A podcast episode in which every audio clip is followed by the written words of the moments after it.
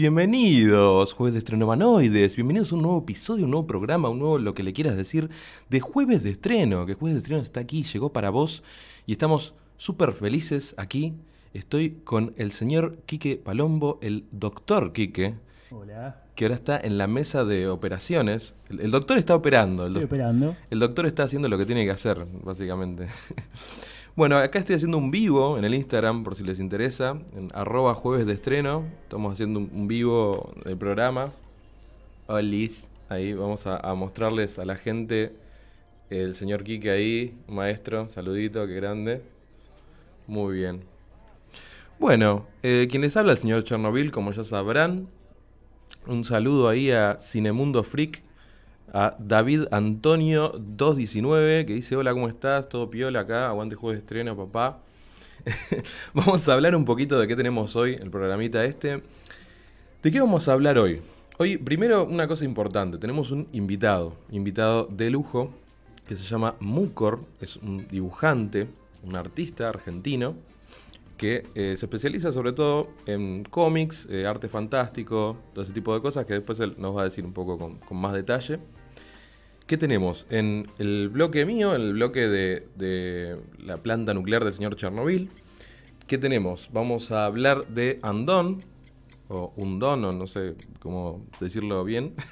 Andón, una serie de Amazon Prime que actúa Rosa Salazar, que era Anita, eh, Alita, Alita digo, Anita. Alita Battle Angel, eh, la que hizo eso, está haciendo esta serie de Amazon Prime llamada Undone, como dije. Vamos a hablar de esa serie que está muy piola. Vamos a hablar de Batman, eh, que este sábado fue el Batman Day. Eh, vamos a hablar de que este año Batman cumple 80 años. Zarpado, está viejito Batman. Y vamos a hablar también de unas historias especiales de Batman, de- dentro de las cuales vamos a hacer el sorteo también sobre eso. Eh, a ver, ahí saluda gente, a ver. Golmede69, un saludo también que está ahí. Ahí llegó el maestro de Mucor, qué ídolo total. ¿Qué más tenemos para hablar? Tenemos, eh, bueno, el doctor Quique Palombo que nos va a hablar sobre Hola. sobre, básicamente nos va a hablar de Hollywood y la nostalgia y cómo se, se aprovechan de nuestra nostalgia para sacarnos guita y vamos a andar debatiendo un poquito de ese tema. Así que eso tenemos para hablar y un poquito por ahí de otras cosas especiales, pero eh, definitivamente vamos a hablar de eso. Gente, arranquemos ya con los estrenos de la semana, como siempre. Vamos a, a hablar así en general de qué hay para ver en el cine hoy, qué se estrena hoy. Bueno, el primer estreno que tenemos para hablar se llama Un amigo abominable. Es una película animada de, por lo visto, la misma gente que hizo Cómo criar a tu dragón, que es una película que a mí me gustó mucho, la primera. Después las otras, la verdad que no, no me cabieron mucho, pero la primera me pareció increíble. ¿De qué se trata? Acá dice, la joven Yi descubre un enorme yeti en la azotea de su edificio en Shanghái. Mira, en Shanghái. eh. La criatura se ha escapado del laboratorio donde estaba encerrada. El laboratorio la tenía Kike, seguro, la criatura. No, yo criatura asesina. Y bueno, y dice que anda por toda la ciudad suelta, jun- junto con sus ingeniosos amigos Jin y Pen. No sé, es una historia animada, divertida de unos nenitos que se escapan con el Yeti ahí, no sé, historia animada. A mí la verdad que no sé mucho, por ahí para llevar a los pibes está piola, pero no, no sé qué onda esto de, los Yeti, no, no sé. No, no, me dan ganas de ir ahora al cine, básicamente. Después tenemos eh, El Cambista. El, Cambista, que siempre me cuesta pronunciar esto. Cambista, cambieguista, no sé cómo carón para decirlo. Que una película interesante. Es una coproducción entre Uruguay, Argentina y Alemania. Ojo, guarda ahí. Bastante interesante. Actúa Benjamín Vicuña, Dolores Fonsi y Daniel Hendler. A Daniel Hendler me lo recuerdo, no sé si se acuerdan ustedes de las em, publicidades esas de, de Telefónica, no sé qué. ¿Cómo telefónica? ¿No? No, Telefón, Telecom, ah, Telecom, Telefónica, ni me acuerdo. Pero me acuerdo que estaba el chaboncito este que hacía que como que venía del pasado al futuro y nada, era muy, muy divertido eso. El chabón estaba congelado y de golpe se encontraba con el mundo actual, con internet, con todo, no entendía nada. Claro. Sábado a la noche te pasó a buscar. Ah, ¿te Sí, ese era el, el- el catch ahí como el... La cancioncita que usaban. sí. Exacto, era muy bueno. Y mm, me hacía acordar al el demoledor, ¿viste? De, de Stallone, que sí, lo claro. descongelan también. Sí, más o menos. Es como si se despertara Disney hoy. Sacaron el. ¿Por qué Star Wars? ¿Qué mierda es eso? Sacaron acá el, el- el mismo concepto. Bueno, nada, esta película El Cambista parece bastante interesante, no sé, una producción importante, es, es de época, eh, grosso, grosso, el, el Cambista, no sé, a mí medio que no me llama mucho, me da, me da paja. A mí tampoco, pero bueno. Mm, Cosa media, media. bueno, ¿qué más tenemos? Tenemos eh, Nuestros Veranos, una película, un drama francés, que la verdad que, que sea un drama francés y se llame Nuestros Veranos, me la baja Que sea francés ya baja todo, rotundamente. Eh, así que no, no tengo mucho que decir de esta película. La verdad, en general todo viene bastante para tricky. Eh, luego tenemos Pájaros de Verano. Esta película que es un drama, medio drama policial. Eh, habla de los orígenes del narcotráfico en Colombia, visto desde los ojos de una familia indígena guayu. Mira qué loco. Que está involucrada en el auge de la venta de la marihuana a la juventud estadounidense en los 70. Interesante. Esta película, la verdad que tiene una propuesta visual muy, muy fuerte, por lo que veo, eh, y el tema parece bastante interesante. Esta película puede llegar a, a estar piola, puede llegar a estar buena. En, la tapa vemos una mujer eh, descendiente aborígena que tiene, tiene como un pañuelo rojo, es estéticamente muy impactante, con un contraste azul muy lindo y no sé, puede, puede llegar a, ser piola, pero no me termina de, de- de decir, guau, me pongo re loco. Em, bueno, y después por ahí la película, una de las películas que más llama la atención es Historias de miedo para contarlo en la oscuridad. Pero es una de las más que, que los pibes o la gente diría, ah, hay una de terror, vamos Es a del toro, ¿no? Vamos a hablar de terror. No es de Del Toro, Del Toro participa en una de las historias. Ah, ahí va. Ahí Porque déjame, eh, ahora que te digo bien, esta película está basada en un libro para chicos de terror, Ajá. onda escalofríos, Uh. R.L. Stein, claro, esa onda. Entonces está basada en eso. Entonces son historias de terror como medio para chicos, pero acá están hechos un poquito más para grandes, ¿viste? Yo tengo entendido que el toro quiere hacer un- el año que viene o algo así, quiere sacar Sí. un libro justamente de historia de terror. Lo que no sé es si justamente es esto mismo para chicos o es para adultos. Pero Ah, él quiere sacar un libro. Sí, lo leí ayer medio por arriba, pero algo, algo escuché Ah, también. copado. ¿Sí? Puede estar Lo rebanco a Guillermo del Toro. Aguante Guillermo del Toro. Tiene una historia de vida para llegar a Hollywood, no sé lo que fue. Capo total, el ese. Me encanta. Eh, volviendo al tema de la película. Eh, por lo que escuché de esta película de terror, parece bastante. No, no sé, como no está tan buena. eh, medio, media flojita. Trata de como unas mini historias, ¿no? Es, eh, es básicamente la premisa muy parecida a la película de Escalofríos con Jack Black que sacó hace poco, la de R.L. Stein. Sí, no la vi todavía, pero pinto Yo tampoco, pero esta, esta igual está como enfocada más eh, a gente, digamos, un poco más grande, ¿no? No, no tanto como para chicos como la otra. Pero bueno, voy, voy a, ya que estoy, voy a cerrar un poco el vivo porque se me va a consumir todo el celular. Hay que traerlo cargado el aparato. Por las dudas, por las dudas.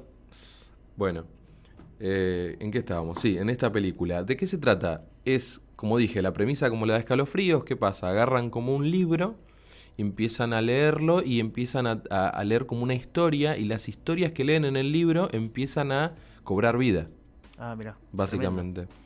Entonces son todas como mini historias que tienen como eje este libro Entonces, mientras va leyendo, van sucediendo como todas estas leyendas urbanas que van cobrando vida, ¿no? Eh, puede ser interesante igual. Claro, es la como. vería. No, la idea, la idea está buena, pero dicen que es media meh. Meh, meh. Y hay que ver cómo la desarrollaron, cómo son los personajes. Lo que pasa es que si está basado en un libro que es para chicos Sí. y lo querés hacer un poco más adulto, puede Ojo. estar muy bien hecho o puede ser una cagada. Ojo, visualmente tiene buena pinta, pero escuché que es media más o menos. Y yo vi el espantapájaros en, la, en los afiches en la calle y Sí, sí. me pareció interesante. Tiene buena onda, sí, Después leí el apellido del toro y dije, "Epa, puede estar bueno el FX. ¿no? Que él siempre trabaja con la misma gente. Pero bueno, si está basado en cosas para chicos, hay que ver qué onda. O sea que de todo lo que hay que parar, por ahí esta es la que más llama la atención, así a simple vista, ¿no? Me parece que sí. Pero Sí, bueno. sí, tiene más onda. Básicamente eso es lo que hay para ver en el cine, gente.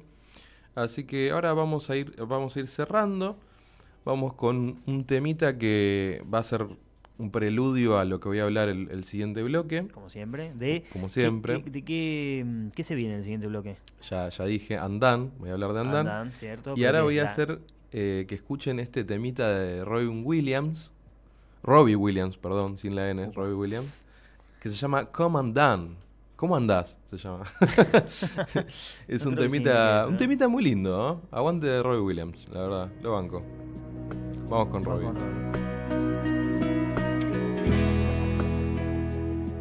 Somos teatro. Somos entretenimiento. Somos actualidad. Somos cada vez más parecidos a nosotros. Somos más. Unimos habla hispana.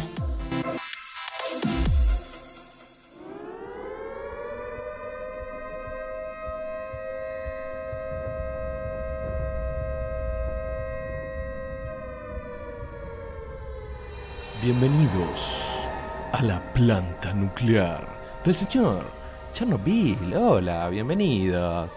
¿Cómo están? Bienvenidos a la planta. Ahí está, ahí, está, ahí están los chicos. Estoy acá, a mi derecha está el señor Muncor, ya ingresó. ¿Cómo estás, Cherno? ¿Cómo le va? Un ídolo, ahí está. Mira que voz. A ver, tirate un hola. Buenas tardes. Oh, gente. no, no, no. Si dibuja como habla. Maestro, ¿cómo andás, Mucor? Eh, todo bien. ¿Todo bien? ¿Cuánta gente aplaudiendo? Eh? Mucha, me encanta.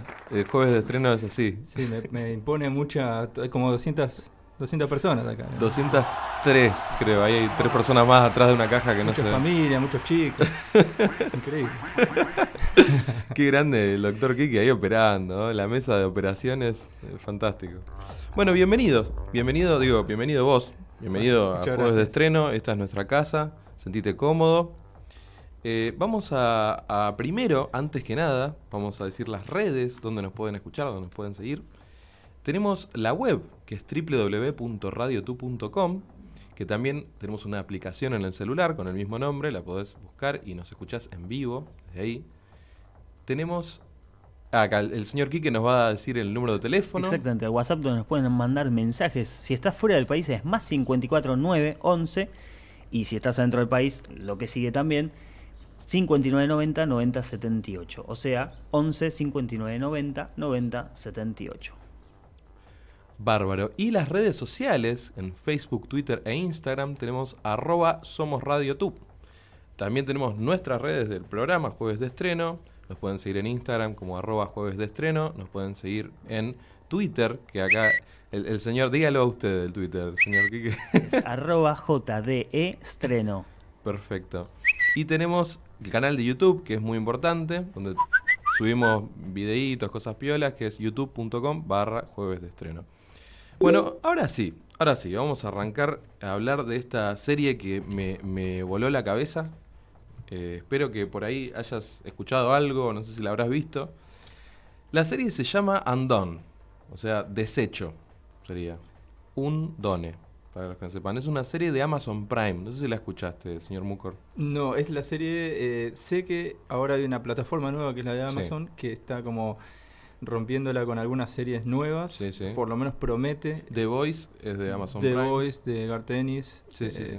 Sí, la verdad que promete bastante y mucha gente que se va a suscribir, creo que La solamente que por por los títulos. Tiene linda, muy linda calidad. La verdad, Amazon Prime se pone las pilas. Bueno, Amazon, como ya sabemos, es una de las empresas más grandes del mundo. Es una bestia total, así que plata, o sea, no, no le falta pueden hacer lo que quieren. Y claro, están tan medio... Yo, yo veo que después de Game of Thrones, del éxito de Game of Thrones, veo que hay muchas ganas de... Tienen muchas ganas de volver a, a repetir eso, ¿no? Las empresas si quieren como hacer series así impactantes, como más fuertes, ¿no?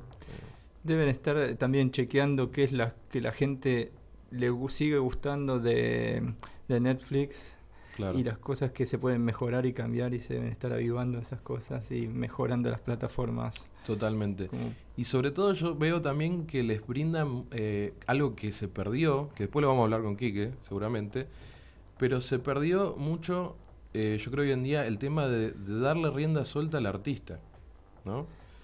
Y, y yo veo que Amazon Prime está volviendo a lo que se hacía antes, en los 80, 90, que era que le daban más rienda suelta al artista en cuanto a la creatividad, ¿no? Sí, Porque las películas, viste que no tienen mucha rienda suelta, las películas son todas iguales hoy en día. sí, están, están comprando muchas cosas, de, por suerte para nosotros que somos más eh, cebados con ese tema, están comprando muchas ideas de cómics Sí. eh, y no tienen que hacer el trabajo. Digamos, Igual es- adaptar el cómic es complicado, ¿no? También te digo. Pero sí, sí, de, de- de cero no tienen nada, arrancan ya con algo. Claro, Sí, sí, una guía. pero bueno, se viene haciendo eso y me pone muy contento porque hay ciertos eh, personajes como en Titans que aparecen Hack and Dove, que son Halcón y Paloma, que Sí, sí, sí. dije nunca lo voy a ver en Eso- vivo, esos y- dos personajes. viste, sí, sí, eh, fue nostálgico muy emocionante. Igual ese tema guardalo porque vamos a hablar. Después vamos a hablar de Batman, obvio. así que vamos a tocar eso. Pero el tema series y cómics es- me entusiasma bastante. Sí, eh, estamos en el auge de las series, yo creo. Hoy en día estamos en la época del auge de las series. Ahí es donde, donde el arte todavía se puede expresar bastante bien, sin tantas restricciones por lo menos. Tiene restricciones igual, pero... Bueno, vamos a hablar de Andón. ¿Qué sabemos de Andón? Andón se estrenó el 13 de septiembre del 2019, o sea, este mes, hace poco, la semana pasada, por Amazon Prime, ya lo sabemos. Los creadores son eh, Rafael Bob Was, no sé qué, es muy complicado el apellido, Bob Waskberg, ahí está. Y Kate Purdy. Son un chavo, una mitad, son los creadores, muy piola. Actúan Rosa Salazar, que como ya dije es la chica que actúa de Alita Battle Angel de la película, y actúa Bob Odenkirk, Odenkirk, medio- Odenkirk. Odenkirk. Better Call Saul. Sí, Saul. el señor de Better Call Saul, de, de Breaking Bad, son eh, dos de los actores como más eh, reconocidos ¿no? que actúan en esta serie. Esta serie contiene 8 episodios de aproximadamente 20 minutos, o sea que es una serie muy fácil de ver, de digerir, sencilla. ¿Cuántos episodios dijiste? 8 episodios de alrededor de 20, 20 minutos, minutos, o sea, nada, dura un par de horas, 3 horas creo. Y no tiene más que una temporada. Y no tiene más que una temporada por ahora, por el momento. ¿Qué puedo decirte de esta serie? Yo eh, me llamó mucho la atención porque está hecha como con una especie de rotoscopía. Para los que no saben qué es rotoscopía, es una técnica que lo que hacen es dibujar sobre los, eh, digamos, los, los cuadros de la filmación, ¿no? los frames. Entonces agarran y sobre eso hacen dibujo o cosas o collage o mezclan cosas. Eso se llama rotoscopía. Esta película utiliza esta técnica y no la utiliza porque sí. No sé si viste el tráiler. No, no, la verdad que me estoy enterando ahora todo. Genial. Eh, esta película no usa este, este porque sí, este, esta, esta forma ¿no? que tiene de, de expresión, sino que porque trata con, con una cosa media onírica, media rara que ahora voy a explicar bien, entonces tiene relación. Me encanta cuando la, la cosa artística tiene relación con lo narrativo, entonces se vuelve copado. ¿De qué se trata la serie? La serie trata de esta chica, Rosa Salazar, que, bueno, no me acuerdo el nombre ahora del personaje, de la actriz me acuerdo, que tiene una vida normal, re común. La piba tiene alrededor de 30 años más o menos, nuestra edad. Y la piba está en una vida re normal, ¿no? O sea, tiene un novio que es copado, tiene un trabajo que no es el mejor, pero está más o menos bien. Eh, y bueno, está, está, viste, que en esa crisis de los 30, ¿no? Está como, bueno, ahora qué hago con mi vida, siento cabeza con mi pareja, eh, ¿qué, qué voy a, de qué voy a trabajar toda mi vida, voy a mejorar, no voy a mejorar. Viste, está, está medio como con, con una crisis la chica. Como, como todos nosotros. Como todos nosotros, básicamente. Yo la verdad que me, me sentí muy, muy, muy relacionado con el personaje de esta chica, está bárbaro. Cuestión es que un día que tiene una discusión con esta- estas cosas que voy a decir no son spoiler porque están en el tráiler, o sea, son parte de la premisa. Ahí escuchamos un poquito de eh, la banda sonora de la serie que es espectacular, increíble, bellísima. Bárbaro. Bueno, cuestión es que, ¿qué pasa? Un día el padre había eh, fallecido cuando ella tenía 10, 12 años, por ahí. Y un día, en un accidente eh, automovilístico, así como que no se sabe mucho. Y un día ella está manejando, está mal porque había justo discutido con su hermana. Y le aparece el padre, se como que se le materializa en una esquina y le aparece así, pum.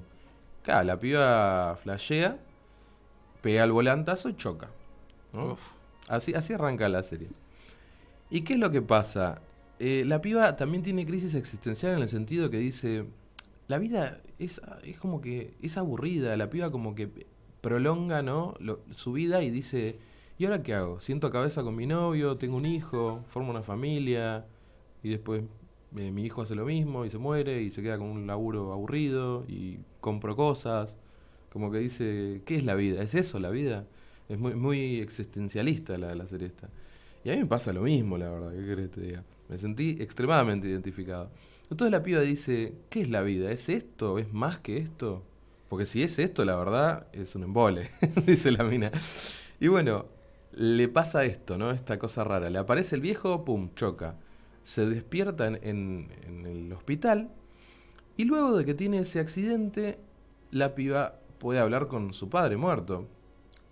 Y la piba empieza a tener como unos flashes surrealistas, muy locos, que por eso digo que esta técnica de dibujo mezclado con filmación ayuda muy bien a esto, porque la serie es muy flashera, muy onírica, muy surrealista, muy loca. Entonces, la piba después de tener ese accidente queda como si yo te dijera con un pie adentro del mundo real y otro pie en la eternidad, por así decirlo, en, en lo que hay después. El limbo. El limbo o allá. Básicamente, sí, sí, en otro plano, en otro plano, digamos, en, en lo desconocido. Entonces, eh, el padre le dice que la necesita para descubrir quién lo mató.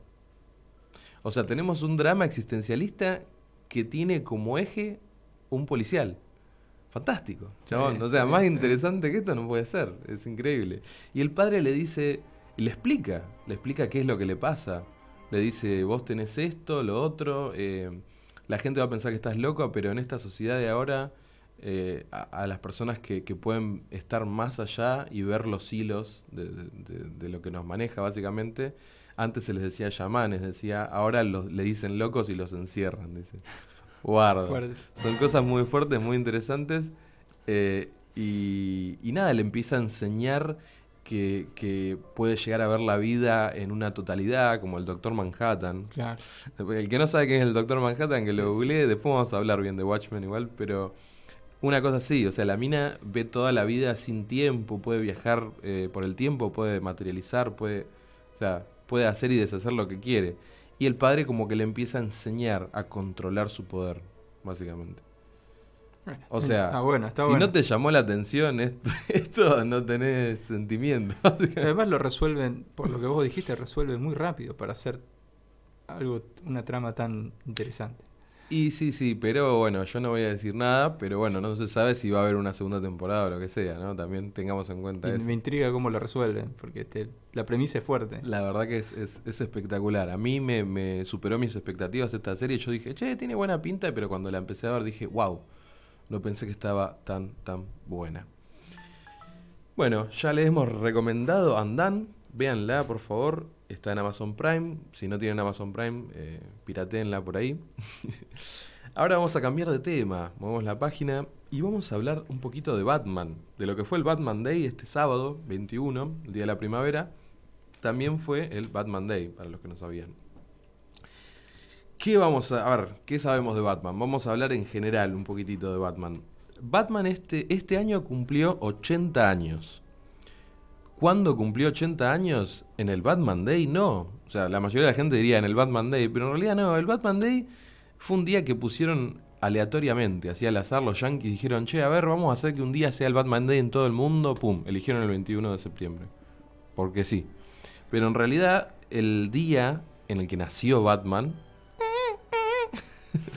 fue el 27 de marzo de eh, hace 80 años, justamente. Acá, acá vamos a chequear que 80, a ver cómo tengo el cómic 80 del aire. 1939.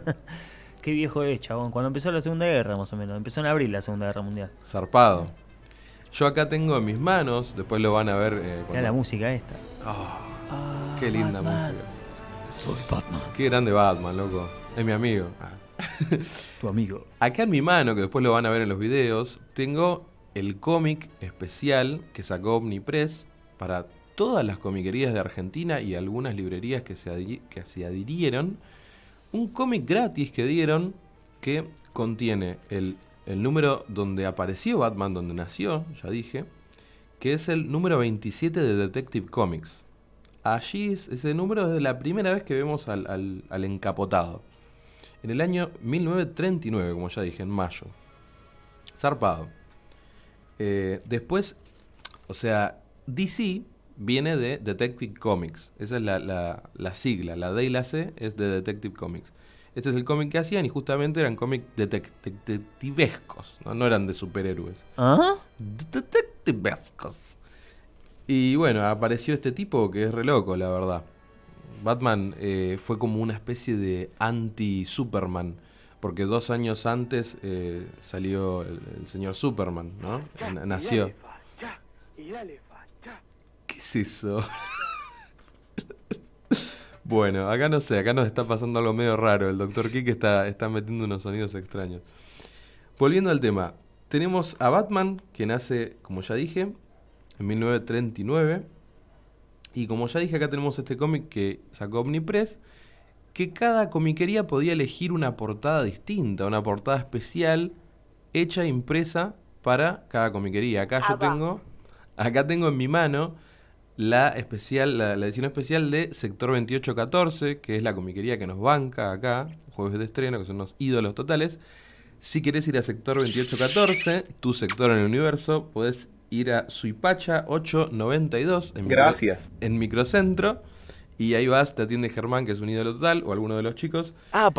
Y tenemos una noticia especial también, que guarda que ahora viene el sorteo también dentro de poco, pero además, si vos decís jueves de estreno, si entras a sector 2814 y decís jueves de estreno, automáticamente te hacen un 15% de descuento, que no es joda, 15% de descuento, en cualquier producto de edición nacional, ¿no? ya sea manga, ya sea cómic, ya sea Omnipress, lo que sea, Panini.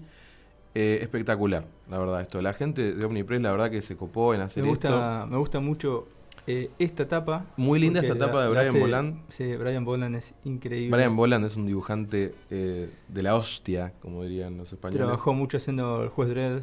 Hizo. Bueno, es el que hizo la broma asesina de Killing Joke. Claro. Que es imperdible. Espectacular.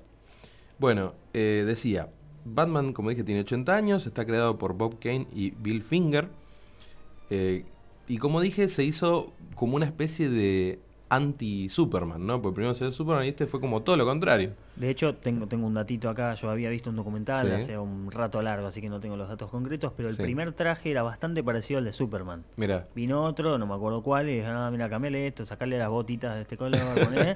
era, era muy parecido al traje, ponerle sin, sin la capa o algo así. Y, y me encanta, me encanta porque Batman realmente se define como lo opuesto a Superman. Porque mira, Superman es casi un dios, ¿no? Y Batman es un ser humano, es un hombre muy capaz, muy inteligente, pero es un mero mortal, por Es un así decirlo. Sí, señor. Batman es una mezcla entre el zorro y Sherlock Holmes. Total, claro. Es, es eso, básicamente. Eh, es más, los cómics del zorro, viste, era, era Batman, básicamente. Sí, Eh, está, está muy bien el guiño de que él, cuando sale con su familia del cine, Del cine. van a ver el zorro y como que Exactamente. se, Es se un blanquea un poco. Muy el- lindo homenaje. Sí. No sabía eso. Muy O sea, lindo. Bueno, no sí. tenía idea. Sí, Cuando sí. van los Wow. Wayne, salen los Wayne, los tres. Claro. De ver el zorro. Y, y Bruce estaba como contento, así como con la espadita y no sé. ¡Eh, aguante, aguante zorro! ¡Aguante Diego de la B! bueno, ¿qué más podemos decir? Podemos decir que este año, cuando se cumplieron los 80 años, salió Detective, Detective Comics número 1000, salió este año. Mil números. Desde, desde hace 80 años salieron mil números. Increíbles. Esto es muy zarpado. Muy, muy, muy zarpado. ¿Y qué más podemos decir? Bueno, ¿Cuándo, cuándo, cuándo los vas a leer? Los mil. ah, ¿Te- no. ¿Llegás? ¿Llegás? Olvídate, no. No te, no te da tiempo, ¿no? Olvídate. Bueno, ¿qué más podemos decir de Batman? Eh, volviendo a hablar de, la revistita esta gratis que ofreció Omnipress, tenemos además de donde apareció, eh, como ya dije, la primera vez Batman, que fue en el tomo, en el issue, digo, número 29 de Detective Comics, o el número, como le quieras decir. También tenemos el número 1 de Batman, de Batman Batman, posta, que salió en 1940. Entonces, un año después, nomás. Que tenemos los dibujitos acá, está muy piola. Y justo, uh, acá me encontré con un, dibujito que me. Va, una print, digamos, de Batman de Salvador Sanz. No sé si lo ubican, dibujante de la Arstia también, argentino, que me lo dedicó ahí, ídolo total.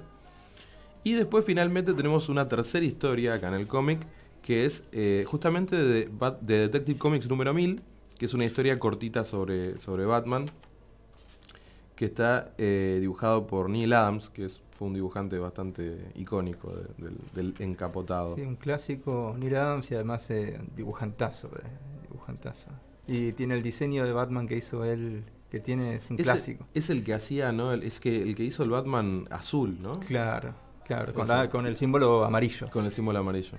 Este, el que tengo acá. Claro. Bueno, y justo acá yo traje un tesoro que tengo, eh, el Detective Comic número 1000. ¿Qué contiene este cómic? Este, esta edición que yo tengo acá en particular es eh, una edición especial, una variante, porque DC, bueno, Marvel también lo hace últimamente, cuando hay un evento importante, un número muy importante, lanzan variantes, o sea, tapas distintas, en distintas comiquerías por todo Estados Unidos. ¿Qué es lo que hizo justamente ahora Omnipress? O sea, estamos al nivel de Estados Unidos, imagínate. Tipo nada, ahora tienes un nivel increíble. Sí, Ah, eh, recheto. Arrecheto.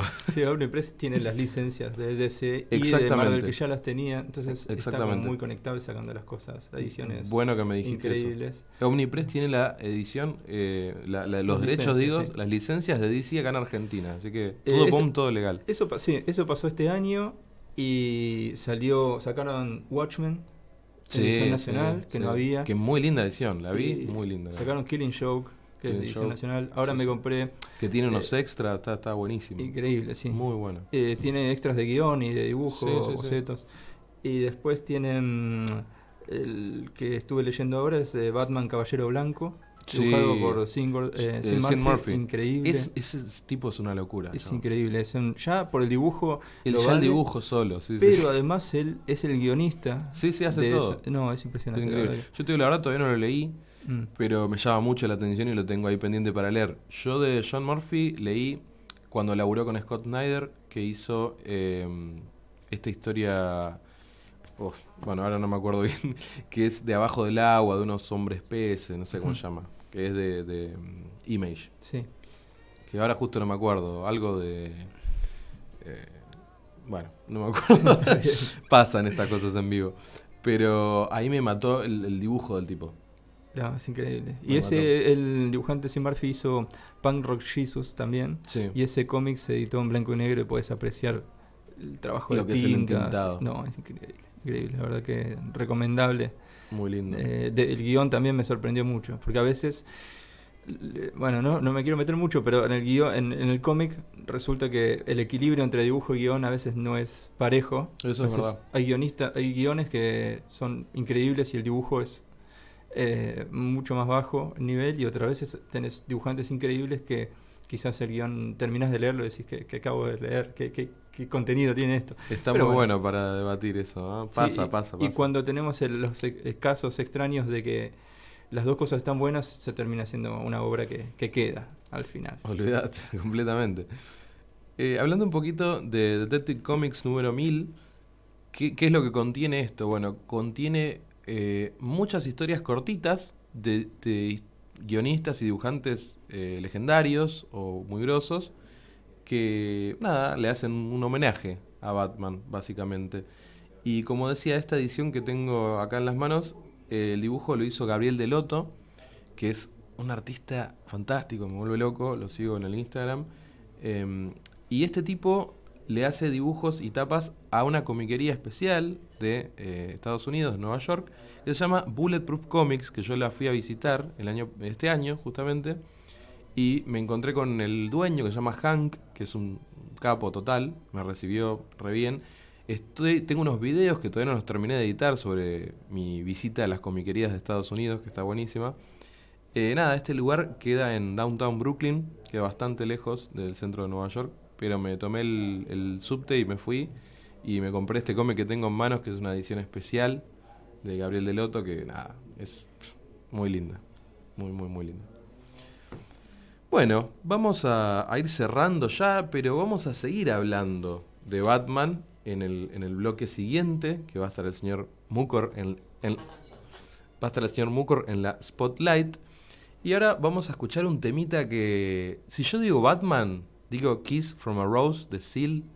O sea, es un tema de, de una película horrible de Batman. Las películas de Joel Schumacher, este, que Sí. fueron de un asco. Pero lo mejor que tuvieron la película, las películas esas tuvieron este tema de Seal, Kiss from a Rose, que es eh, me, me llega al alma, chabón. Batman, Kiss from a Rose. Somos inclusivos. Somos radio. Somos podcast. Somos cada vez más parecidos a nosotros. Somos más tú. Unimos habla hispana.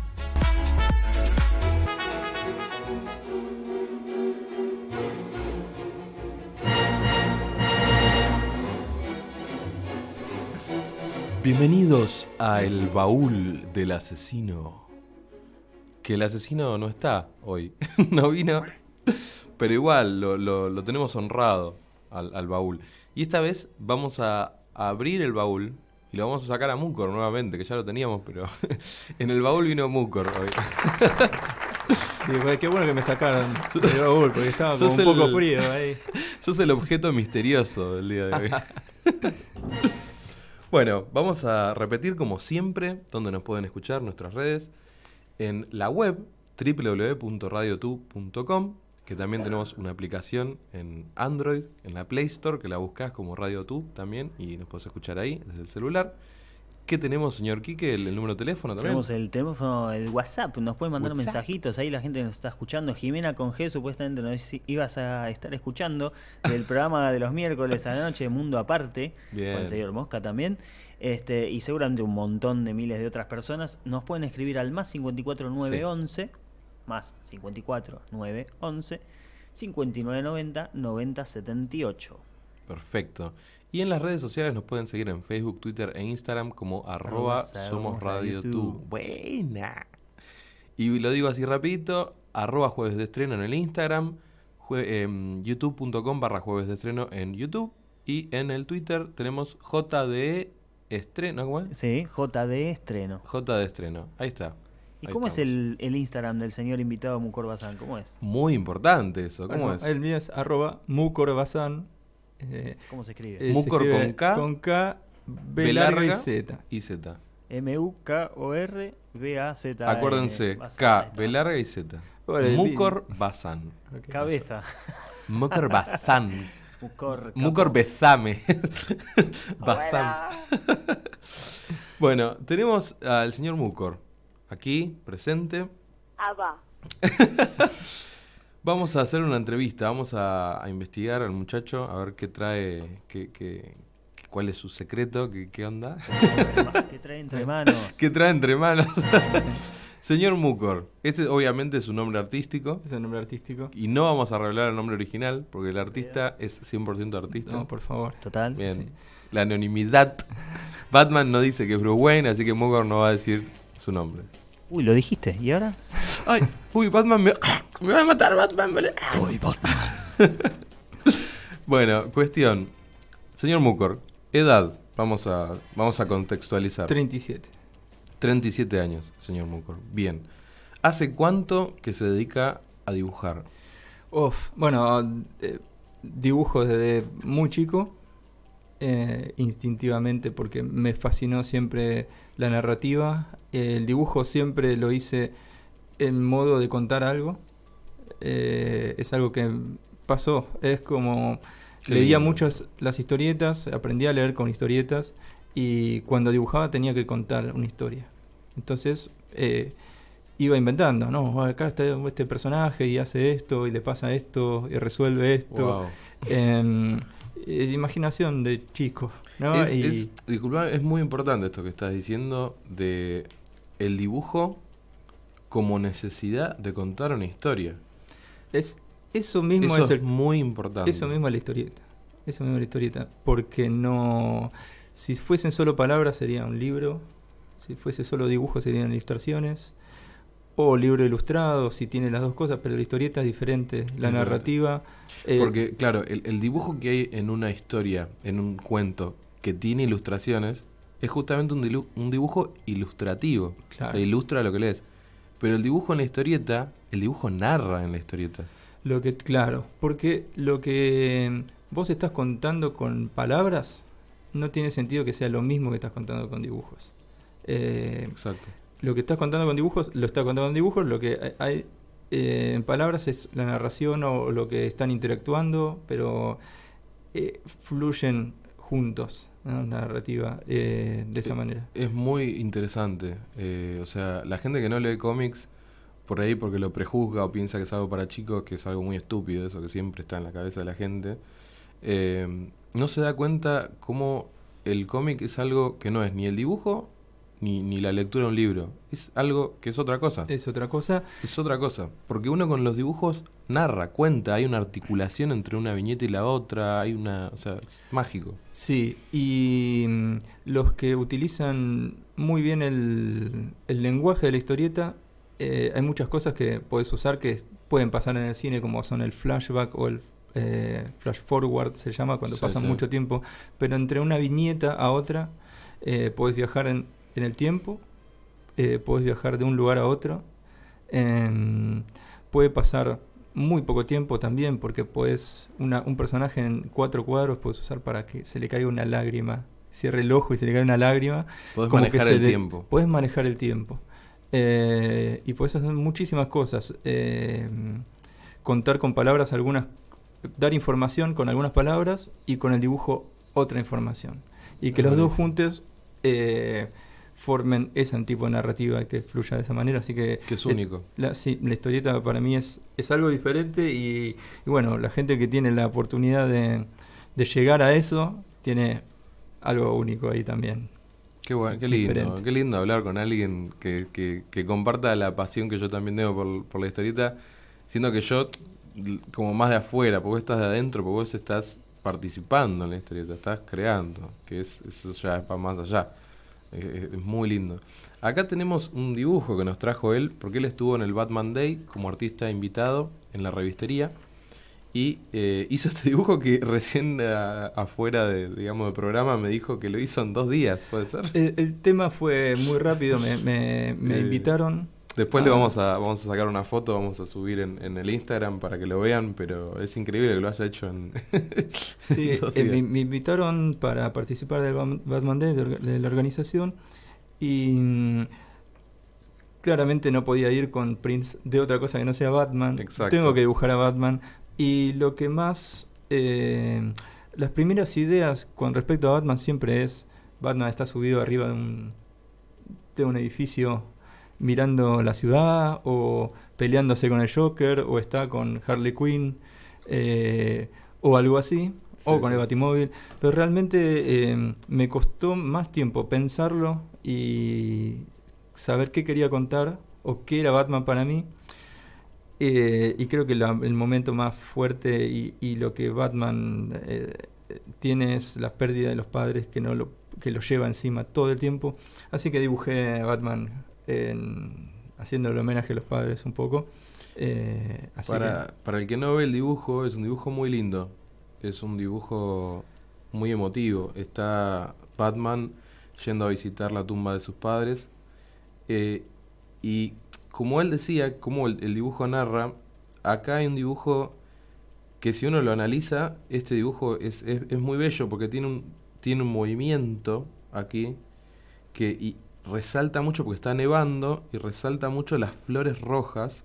Porque el dibujo prácticamente parece en blanco y negro. Es, es como un invierno crudo que no tiene color. Y el único color fuerte y cálido son las rosas que le trae Batman a, su- a sus padres, ¿no? Es muy, muy lindo.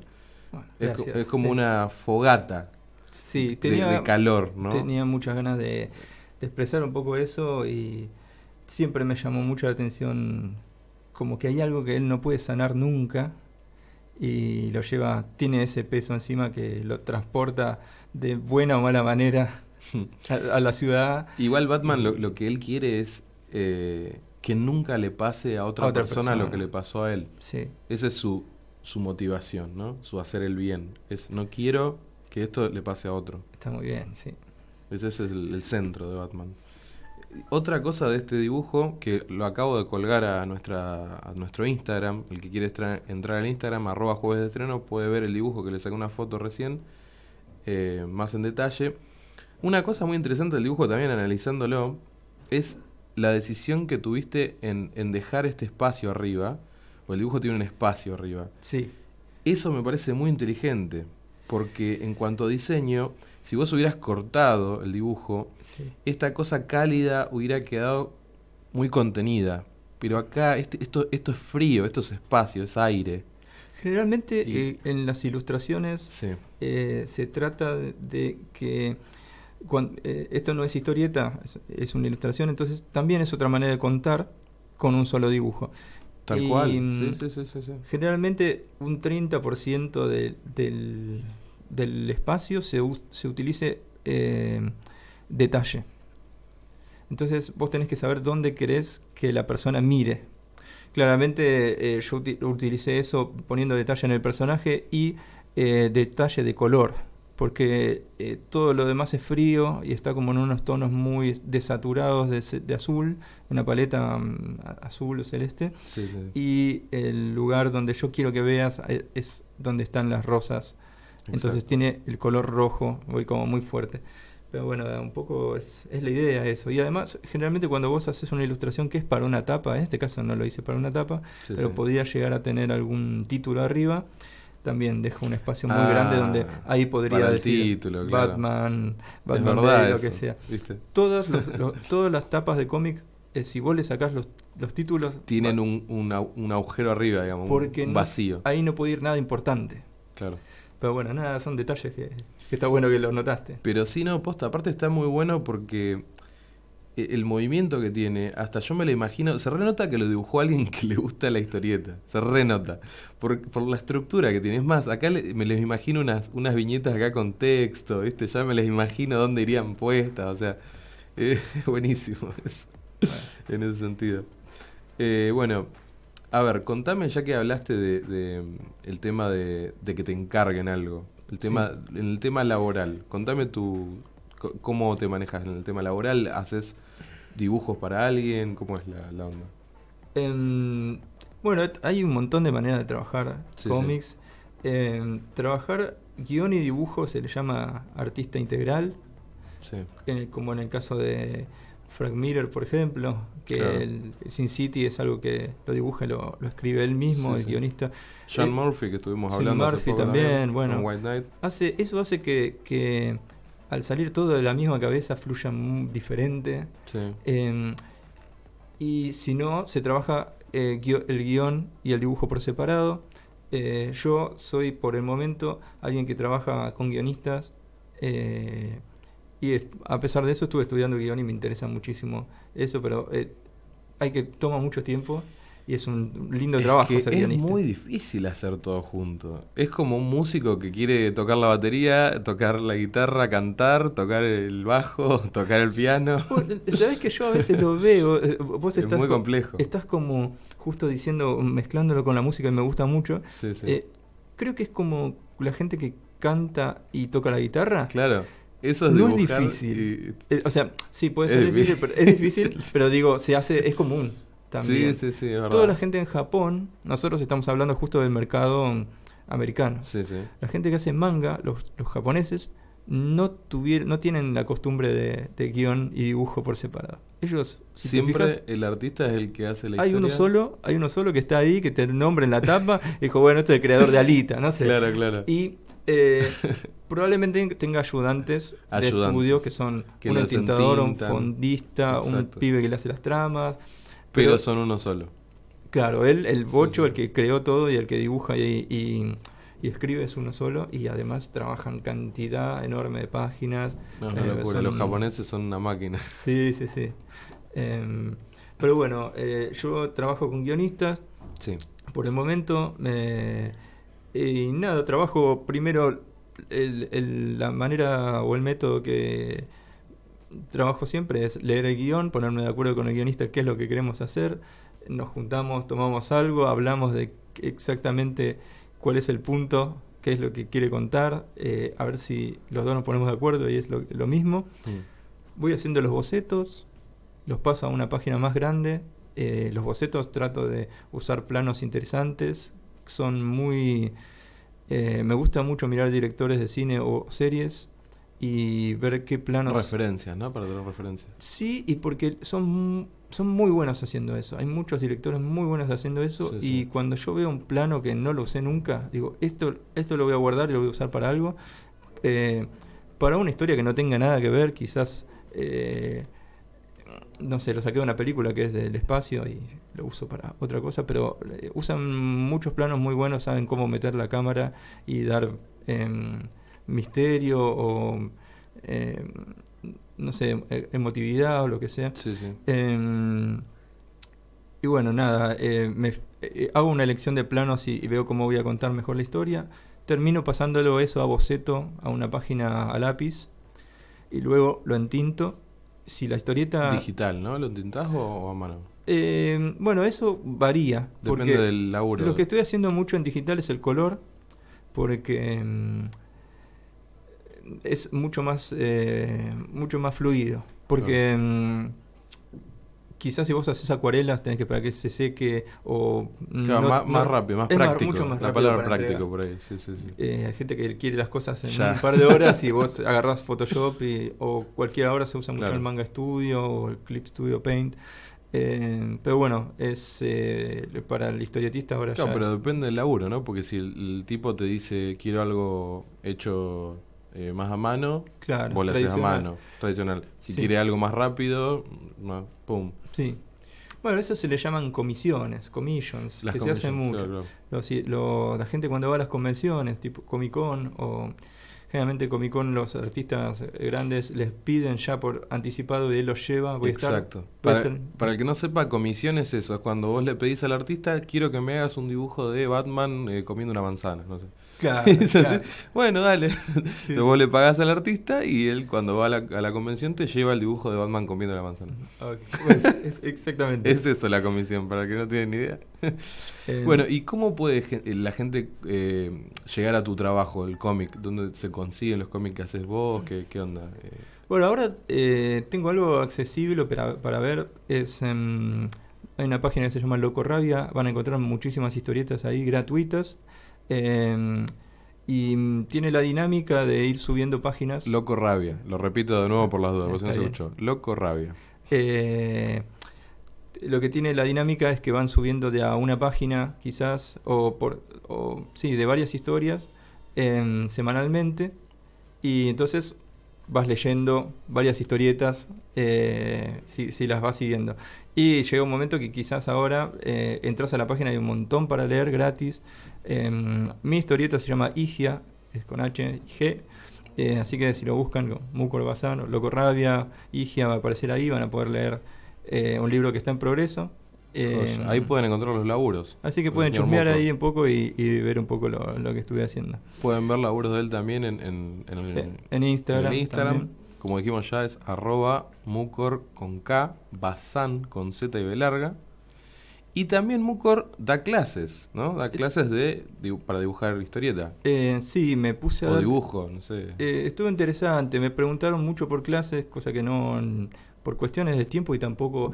eh, es complicado, No, ¿no? era, sí, no era, no- nunca fue mi intención fuerte ser, eh, dar clases, pero me llamó mucho la atención, Se fue dando por ahí natural. sí, y me empezó a gustar mucho poder transmitir.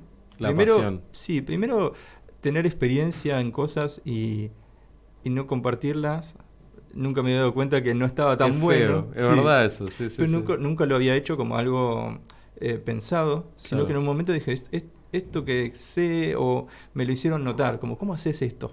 Claro, "Pues, bueno, te voy a contar. Pero eh, a veces... eh, Es lindo compartir aparte. Sí, la- sí. la sensación. Sí, además a veces uno no le da, no es que no le da valor, pero eh, no te das cuenta. Hay cosas que haces instintivamente o las haces todo el día y para otra persona dice, bueno, pero esto está buenísimo.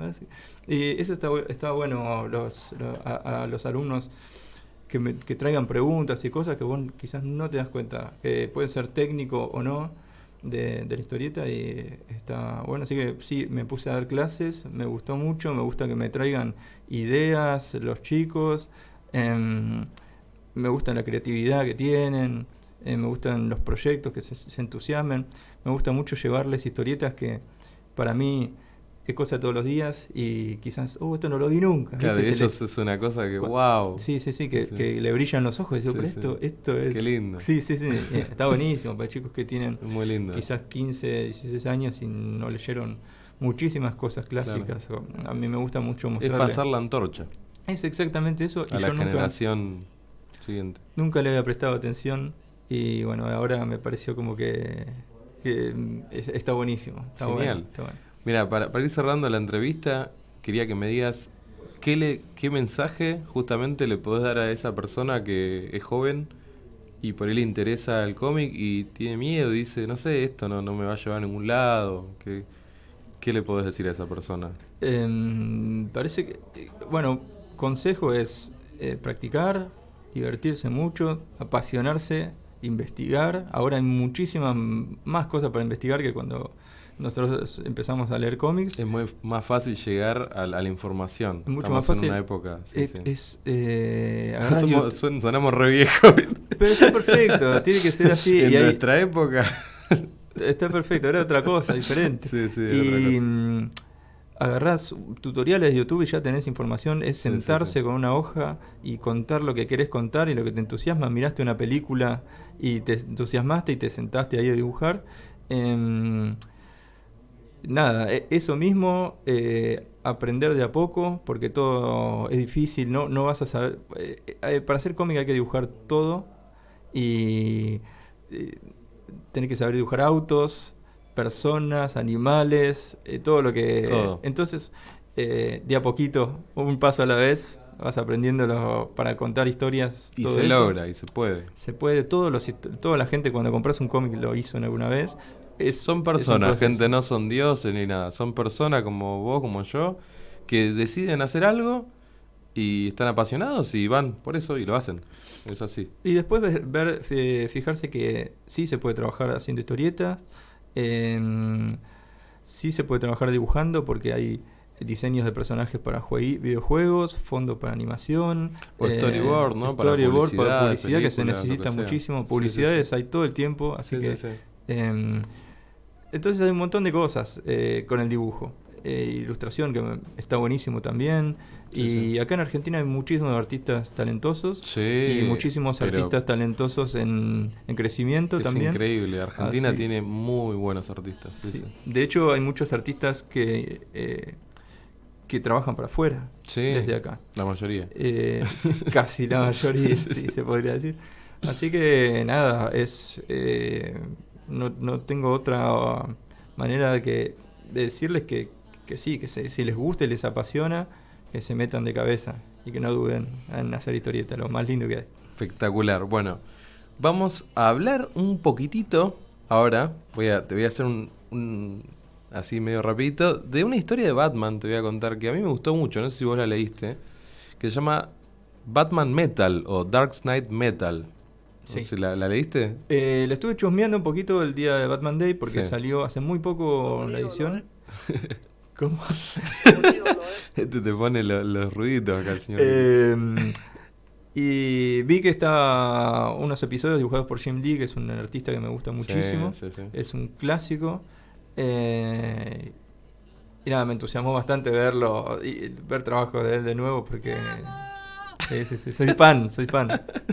Bueno, resulta que esta historia Dark Knight Metal está muy copada. Yo la leí Eh, la fui leyendo cuando estuve viajando por toda Europa, recheto, arrecheto. Arrecheto. Tenemos que grabar en el botoncito ese. Próximamente botonera de jueves de estrena. ¿Qué pasa? Dark Knight Metal eh, está escrita por Scott Snyder y dibujada por Greg Capullo, o Capullo, o como Carón se diga. Capullo, ¿Qué, tío. qué opinas de Greg Capullo? Ese es un capo, ¿o ¿no? Me encanta cómo dibuja Greg Sí, Capullo. es- era dibujante de Spawn. De Spawn, un sí, sí, tiempo, sí. y, eh, Se conoció por ahí, se hizo más Sí, conocido. sí, sí, se volvió muy, muy bueno. Es Eh, excelente. Ya, ya había arrancado, creo, era mucho mejor que McFarlane, lo tengo que decir. Sí, olvidate. Creo que, vida. que no es McFarlane es, es, es- nah, A mí me gusta McFarlane, es copado, pero es medio... Se, se le salió mejor vender muñecos más que otra cosa. No, pero la verdad que los, los dibujos de Capulo explotaban Sí. y te gusta. A mí me entusiasmaba mucho. En un momento había sacado su propio personaje, se llama Creech o algo así, muy raro. Ah, Era como una especie de, de Max. Eh, Oh, de Max me encanta, chabón, Sí, sí, me sí. encanta de Max. eh, pero bueno, sí, creo que Capulo merece mi respeto, me, me gusta muchísimo. Obviamente, esta historia está increíble. Es, es como un recital de metal pesado, pero con Batman, ¿entendés? Y que es un crossover con todos los personajes de DC. Eh, es increíble, es muy bueno. Dark Knight Metal, eh, esta historia la podés leer, eh, ahora que la sacó Omnipress, su último lanzamiento, donde te vienen los seis numeritos que componen la historia principal, porque después tiene muchos tie-ins y como crossover que hizo con otras cosas. La historia es media, tiene como un poquito de todo, pero la historia principal son solo seis numeritos y tiene como una especie de preludio que se llama Dark Day, Dark's Day The Forge y Dark's Day The Casting, que son dos numeritos que es como un como la previa, ¿no? El preludio, digamos, la introducción y después tiene estos seis numeritos. Bueno, si querés leer todo esto, por, por Omnipress que salió hace poco, o sea, los dos numeritos estos más los otros, otros seis y tenés toda la historia, lo puedes hacer como te ganás, te lo ganás gratis, porque es el sorteo, papá, el sorteo Exacto. especial que teníamos hoy. Tenemos para sortear Dark Knight Metal de Omnipress, editorial que salió hace muy poquito. Argentino, loco, argentino, ¿entendés? Orgullo. Eh, y nada, si querés ganártelo, eh, seguí escuchando y ahora al final del programa vas a ver que vamos a publicar en el Instagram para ver cómo podés ganarte este hermoso cómic que lo vamos a estar sorteando la semana que viene. El jueves que viene lo anunciamos acá en vivo y nada, es una historia muy, muy metal, muy potente. Te, te aplasta la cabeza, es, es, un, es un libro grosso, ¿tiene No, cuenta? no, es, es una locura, una locura total.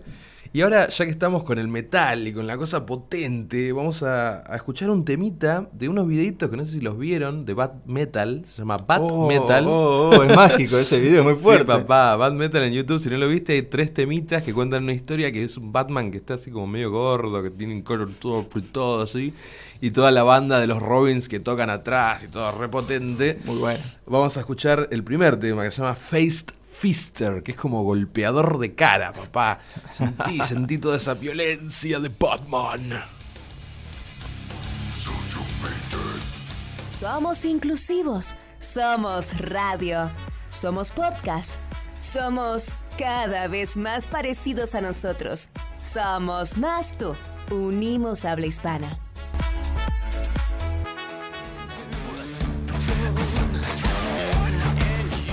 Hola. Olis, Olis, ¿cómo va? Estoy del otro lado. volvimos. Volvió Kike, lo Sí, rescatamos. sí, sí, salí de, de ahí de, de la operación, salió todo bien en el quirófano, un De la éxito. Operación Triunfo. Fue todo un éxito. Era, vine para hacer, para ir al otro lado, cuando los, los pacientes no zafan, ¿no? Cuando se- hay que llevarlos a la morgue. Sí.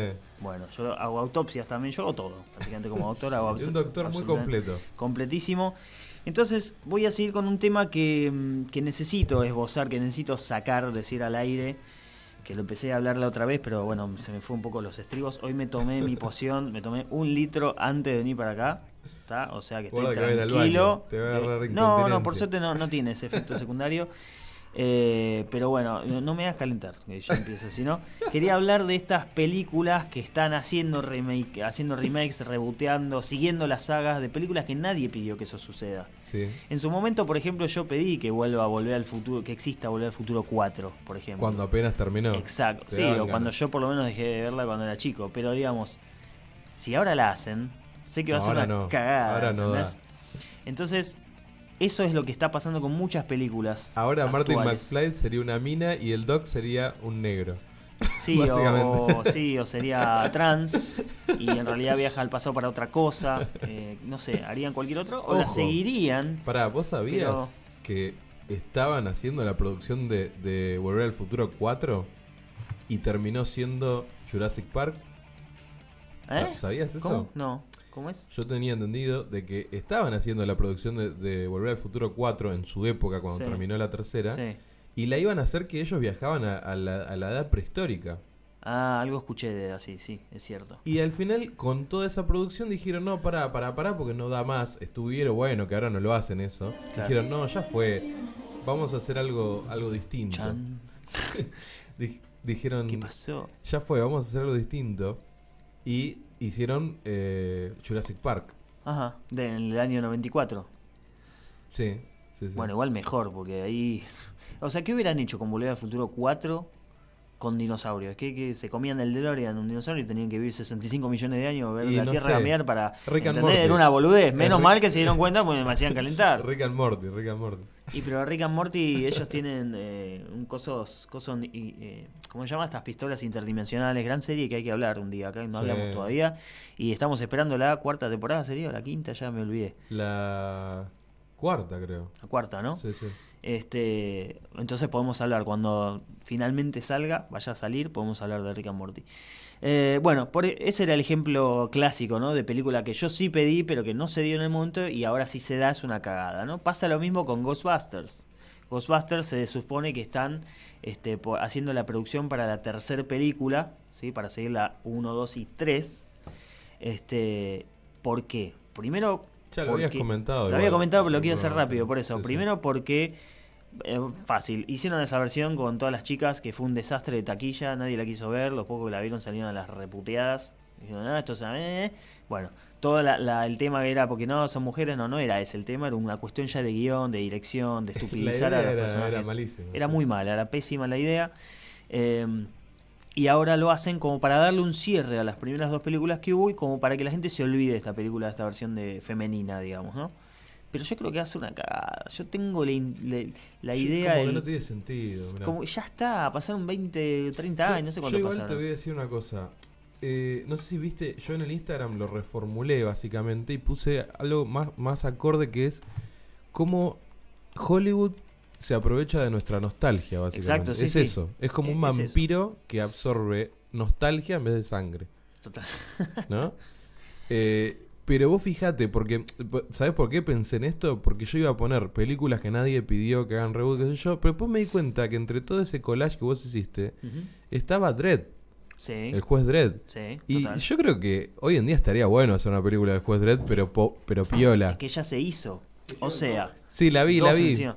Pero, pero no me gustó mucho. Pero se hizo medio como para Netflix. Ah, no, sí, salió en el No, cine. no, mira, yo Pero parecía como un, no sé. Te explico, con respecto a Dredd, Sí. según el creador del personaje, ahora no tengo el nombre en la cabeza, yo ya había hablado esto en, en otro de los informes, Sí. pero básicamente el tipo vio la peli de Stallone y fue una cagada. Pero la película tuvo como cierta buena recepción para los que no conocían el personaje. Yo la vi, no sabía que era un eh, cómic. Cal Urban es el actor que Claro, hizo. el que hizo la otra versión. que es el de The Voice. Es el Ah, está ahí, bueno, tenés razón. Bueno, la versión de Slive a mí me gustó con total ignorancia del, del material original, ¿se A mí me entiende? gustó bastante, Era bastante mala, era una verga, pero me Nah, gustó igual, nah. zafaba. Yo le tengo cariño.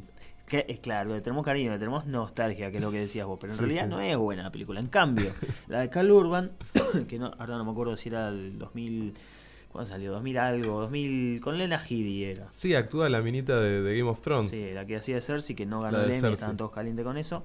Eh, bueno, eh, a mí no me gustó una para nada esa película, me pareció una La basofia. nueva Dre- de Dredd. Sí, a mí me pareció media chota también. Una mierda. Sí, me pareció media chota. pero el creador dijo, esto es mucho más fiel al origen y a los cómics. Yo te, te voy a decir una cosa. Yo creo que con respecto a esa película, por ahí la, la historia no estaba mal, pero mi, mi mayor problema me parece con la película es la estética. Sí, Que me pareció como muy normal. En cambio, eh, si vos lo ves a Stallone vestido del juez Dredd, es más parecido al personaje del cómic que el chabón este. Porque Sí. es más grotesco. Viste que el cómic es grotesco, así como grandote, todo medio grande, Mm. así medio... Y como cazador eh, acá. Todo o- medio bizarro, toda la Pum. ciudad, todo. Y ahí era como algo como más, no sé, no, no. eh, Juez Dredd me parecía como medio chiquitito, inclusive, el chabón, Claro, medio es que el chabón, el chabón es como. John tiene que ser como- grandote, como como Stallone. armadito, pero es así. chiquito. Y el casco Claro. le queda grande, o sea, Sí, Stallone le sí. quedaba bien el traje. Entonces, sí. Y tenía re buen mentón Stallone eh, aparte totalmente. también. Este pibe no, la verdad que aparte le ves casi toda la película el casco puesto, lo cual Es que esa es la gracia de Juez Dredd, que nunca se saca el casco. Bueno, esa era una de las grandes diferencias que la de Stallone se quejó el creador, De decía que se sacó el a casco. Stallone se le ve la cara Y es casi que mucha parte, era pero, una- es, pero es Stallone, es hay que Stallone, poner a claro, ¿entendés? exactamente. En cambio en esta Production versión, value. claro, en esta versión, bueno, es mucho más fiel, pero boludo, le ves la, la mandíbula y, y no es una remandíbula tampoco, no Ese tiene es el tema, no tiene buena quijada. exactamente, y hablando de A quijadas John que Cena lo tenían que poner. Claro, John Cena te encaja mucho más y total John para el nivel Cena es- actoral es sobra. Claro. Bueno, hablando de quijadas que se ven, también está Robocop. Sí. Robocop, de las pelis de Verhoeven, son muy especiales, tienen cosas estéticas interesantes, críticas sociales, morales. Re violentas. Son muy violentas. Verhoeven a mí me recabe el cine que hace. Sí, Después sí. voy a otro día voy a hacer un informe de él. Digamos, no me parecen buenas películas. No, a mí sí, Ojo, boludo, mira, me gusta. te doy mi opinión nada La. No me primera es la mejor. La primera es la mejor. El, el chabón es muy aparatoso, muy torpe. La verdad que Robocop no me da cero miedo ni respeto a la ley. Pero son clásicos. Se convirtieron en clásicos, son buenas La por primera eso. está buenísima. Bueno, la primera está buenísima. Mucha sangre, eso me recopa. En el 2014 hicieron una con un actor que se puso de moda más o menos para esa época. Sí, no- horrible. sí, malísima. Que el chabón está en una de Netflix. eh, ahora lo voy a buscar. Y estaba, eh, coso, ¿cómo se llama este guachín? Eh, Keaton, Michael Keaton. Michael Keaton era como un bueno malo, era como el que promovía todo el proyecto de Robocop eh, en esta peli. Sí, sí. Pero era malo en realidad, o sea, quería, quería cosas que no, no estaban bien. Y aparte, tomaron, el personaje lo deformaron bastante. En un momento hacen como un homenaje al original porque le dejan el, la armadura con el mismo color que el original, pero después lo hacen negro, o sea, le ponen el traje negro. Este, el chabón es muy flaquito, le dejan una mano real en vez de tener los guantes siempre puestos. Lo ponen ahí en ese, en ese momento de descanso para reprogramarlo como hacían en las anteriores.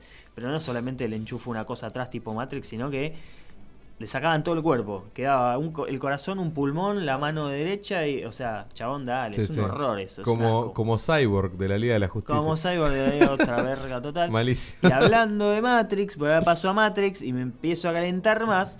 A mí la peli de Matrix que me gustó fue la 1. La 1 estaba buena, tenía temas, este, digamos, que trataba cuestiones eh, filosóficas, ¿no? De hecho hay muchos eh, filósofos eh, contemporáneos o más o menos de, hace unos menos de 100 años que hablan de temas que esta peli trae de vuelta a colación. Pero la 2 y la 3, a mí, a- al doctor Quique, me parecen una garompa de No, lejos. No, son una no, garcha de lejos. callate. Ese combate de CGI trucho, No, estilizado de. no. Boludo, ese Neo era una mierda, loco. Ese. Neo y el, y el agente Smith era una mierda esa pelea. Te voy a matar, Truchísima. boludo. Me parece una No, bosta. Es Pero bueno, esa agarró. pelea, chabón. No, no es mala. Entonces, es ¿qué? excelente. Déjame hablar. No, no, me te voy a dejar no me una vas a calentar. mierda. No, Mucor, por favor, decile algo a Cherno. Por favor, ayúdame, Hay por muchas favor. películas- Hay muchas películas que no se bancan. El, el- el- por ejemplo, Resident Evil 1. Ah. Ves- Bueno, ves eso es una ves- basura. ves- no, pero ves el monstruo al final. está arriba del subte y decís, por favor, me quiero ir de acá. Pero pará, Mocor, decime que la, la pelea de Neo contra los agentes Smith es buenísima. Está bien, está bien. Está Yo la- yo bien, la vi- tomá, vi- No, es que yo la vi hace un año. Yo la vi ahora de nuevo y para mí sigue estando bárbara. No, no se la banca, Pero no es todo CGI está no, mezclado, Todo no, pero esa escena en particular sí es todo CGI. Todo no. Y es mucho mejor el momento de la 1 donde el chabón para la bala, boludo. Bueno, A vos porque te gusta parar la bala. Es, mu- es mucho mejor eso que, que lo, lo que sucede en esa pelea. Bueno, ¿qué pasa con Matrix? Dos, tres, terminó, listo, chavo, nos vamos a nuestra casa y se acabó el tema. ¿me Cerramos el paquete. Cerramos el paquete. Ahora resulta que no. Y es que estamos en la época de reabrir las cosas viejas. Pero cosas que nadie pidió, ¿quién no, carajo quiere una no, cuarta? Las Quieren dudas- transformar todo en una franquicia. Las dudas que, termina, que, que llegaron a la tercera película ya forman parte del mitos. Que quede la duda hecha, que la gente Exacto. teorice en YouTube. No me Sí, metas sí. una cuarta peli. Que Keanu ya leyó el guion de Lana Wachowski. No, Recordemos que eran no. los hermanos Wachowski, se cambiaron el sexo, ahora son las hermanas, pero ni siquiera dirigen las dos. Las dos. Va a dirigir solamente Lana. Y Keanu, que está a full de moda, leyó ya el guion y dijo que era muy eh, ambicioso el proyecto del guion. Lo cual puede ser bueno o puede significar, básicamente, garcha. ¿Sabes qué pasa? Que Keanu es buen tipo. Y Keanu es Es como que bueno. nunca te va a decir que algo está mal. Vos le decís, che, Keanu, ¿te gusta cómo me corté la barba? Eh, Sí, te hace el bien. Sí, te realza los ojos Ah, y está te la comes, viste, con frita. El Bueno, pobre pibe. ¿quién pidió una cuarta? No lo sé, pero ahí la van a sacar. No sé, para estoy muy caliente con esta. Eso es una me parece una pérdida Esto- absolutamente de tiempo. Mal, mal. Después, bueno, eh, Spider-Man. ¿Cuántos reboots? tu- Tuvo un reboot, tuvo después el reboot con, con, con Disney. Nunca Ahora no lo sabemos pueden a hacer pasar. bien a Spider-Man. Háganlo una vez bien. Bueno, salvo Raimi. Raimi en las dos primeras lo hizo bárbaro. Después se fue todo al carajo. Sí, Funcionó- pero- Funcionó muy bien en dibujitos. Sí, la serie de, la serie de los para mí- 90 es excelente. Para mí la serie del 94 es lo más. Creo que va a estar en Disney Plus. O sea, otro motivo más para cagar a Netflix y empezar a ver Disney Plus. Pero la, la peli de- nueva de dibujitos, la, La Spider-Verse. Spider-Verse Ah, está muy bien. oh, La mejor película de Spider-Man, Esa película es excelente, chabón. Mal. Después Hellboy. Seguimos con los cómics, seguimos con los personajes rojos. Hellboy. Hicieron esta versión este año o el año pasado con este chabón de, de Stranger Things. Ojo, yo la vi y no me pareció. No me pareció mala, malísima. Pésima es. No, me pareció mirable. No es buena la película, pero tampoco, no sé, es como ni, viste, como una película para mientras estás la- el domingo, no sé, haciendo un sándwich a la tarde y está de fondo. Y no, entonces no sirve. Bueno, dejarla de pero- fondo. Dejar de fondo una peli es una peli que ya viste, que te encanta y que la dejas ahí porque. Pero hay te- películas, te las películas malas, por ejemplo, Spider-Man Far From Home, esa es una película Ah, mala que te mala dan es. ganas de levantarte del cine e irte. Es, es muy sea, mala, la verdad que me llevó un. Esa película es... No un chasco, un chascazo tremendo. ¿Qué opinas, Mucor, de, de Far From Home? ¿Ese eh, no es Homecoming? No, la que No, la sigue. última. La Ah, última. no, no la vi, no la vi. No la veas. Bueno, no la tiene ningún veas. sentido, no ganás nada. Te vas a deprimir si la ves. Lo único copado es que está Misterio, que Gyllenhaal actúa bien, Eso aguante sí. Misterio, termina Misterio, se acabó, Sí, no sigue, sí. así que ya está. Sí, sí. Después, este, Hombres de Negro, bueno, ya hablamos de esto también, Hombres de Negro Internacional, que la defiendo solamente por la inteligencia desde el guion, de decir, bueno, hacemos como que seguimos un poco de las primeras tres, pero ¿qué pasa? Pero no, no, ¿Qué no, es no. lo que pasa? Vuelve el efecto Matrix. ¿Quién carajo pidió una, una, una continuación? ¿Quién pidió que se convierta en una saga? Una trilogía estaba bien. ¿Me entendés? Además, la historia, yo estuve viendo un análisis de la historia y es extremadamente malísima. No hay desarrollo de personajes, es una cosa atrás de otra que no, no, no tiene gollete, boludo. O sea, Tremendo. no. Tremendo. Bueno, después Terminator Dark Fate, nadie la pidió. Es una. Ya ¿Sabes que me parece que le va a ir mal a esa película? ¿eh? Me parece que la gente se está, Se está está dando cuenta, de ¿no? verdad, chabón. Llega Después- un punto que ya. Qué sé yo. Después se viene Rambo 5, yo la, la defiendo porque es Rambo, porque es Estalón. Pero nadie pidió una. ¿no? Con la 3, que ya era graciosa, ya está. Me gusta que admitas que lo vas a ver porque sí, sos sí, fanático, pero no porque, puede llegar a estar bueno. aguante, aguante Estalón, pero no, Claro. no creo que sea buena la peli y no, no la había pedido nadie. O sea, básicamente, ¿para qué seguir con eso? Después Total Recall también salió hace unos años una nueva versión. Para mí la mejor versión era la de Schwarzenegger. O sea, mejor que esa no había. Predator, Depredador, las primeras dos son un golazo, chabón, la que es con Schwarzenegger en la selva está un fucking caño, después la dos con Danny Glover está muy buena y listo. Después empezaron con Alien vs Depredador, con Depredador de acá. Predators, que es Predator. muy mala, Predators, la última es un asco, mala. después empezaron, empezó, se agarró de esa ola Alien, hicieron con Alien, con- hicieron la de Covenant, hicieron la de otras mierdas también, las dirige el Y chabón te pero juro una mierda. que todavía no puedo creer la noticia que dijiste el programa pasado de que se La va a hacer una película de la máscara. La chabón. máscara de vuelta, no se sabe cuándo va a salir. chabón, y el personaje no. principal no va a ser Stanley Ipkiss, sino que va a ser una chica, una mujer. No se sabe más nada que eso. Pero la verdad que, ¿por qué la tocan? Para mí, si, hace- la máscara, si haces la máscara hoy en día, hace una serie en vez de una película y hace la violenta como el cómic original, como para dar una vuelta de rosca, rosca interesante. Total, total. Bueno, después, qué sé yo, Freddy Krueger también hicieron una nueva de Pesadilla en la calle Elm. Una bosta absoluta. Yo vi todas las originales y después vi la nueva y la nueva es un- ni siquiera es un homenaje a las No viejas. tiene gracia, mierda. no tiene gracia. Chucky, que salió hace poco de vuelta, Oh. Charles Play, con la, la voz de Mark Lo Hamill. único bueno que Lo tiene la único. voz de Mark Hamill, pero después la película escuché que es muy mala. Después Mad Max, Mad Max, que viste qué onda No, Mad Max. Mad Max, pará, No, pará, es una mierda. No, ganó un montón, no, ganó un montón de Oscars, matar, pero, boludo. pero loco, no tiene nada que ver con la. Me, me No, saco. yo te voy a saco. matar, eh. Bajame, bajá, loco, no, ba- abajo nos agarramos a piña. Me pareció una película Mad Max aburrida. es excelente. Hardy no Aburrida. habla. No habla, el chabón no habla él. No habla nada, ¿entendés? Es Te una matar, mierda. Quique. No, no, no, me parece No. una bosta. Y terminemos. Voy a terminar acá, mira. Voy a terminar con, con Star algo. Wars. Después episodio 4, 5 y 6, ¿para qué mierda, Lucas, hiciste 1, 2 y 3 que fue una bosta? Star y aún así terminaron las pija, 6. boludo. ¿Para qué 7, 8 y 9? ¿Por qué va a haber una décima? ¿Por qué Kevin Feige quiere hacer una Star Wars? Seguí con Marvel, que no puede ser esto. No puede ser, no puede ser, me saco.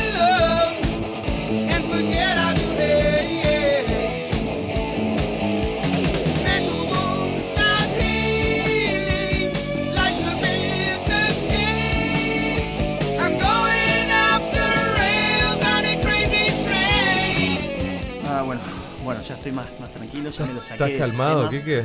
Sí, me lo saqué del sistema. Porque aparte estoy viendo ahora sí, lo tengo yo en mis manos acá, el print, se dice el print del Sí, señor sí. Mucor Bazán. Sí. Arroba Mucor Bazán en Instagram, ¿verdad, señor Mucor? Sí, señor. Ah, sí, ahí va.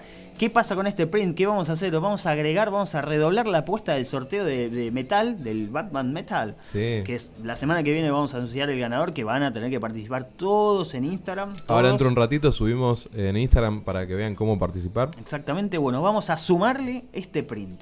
Vamos a ir a sector Firmado, que va a estar firmado por el estar señor firmado. Mucor. Va a valer mucha guita esto en el futuro Guarda. próximo.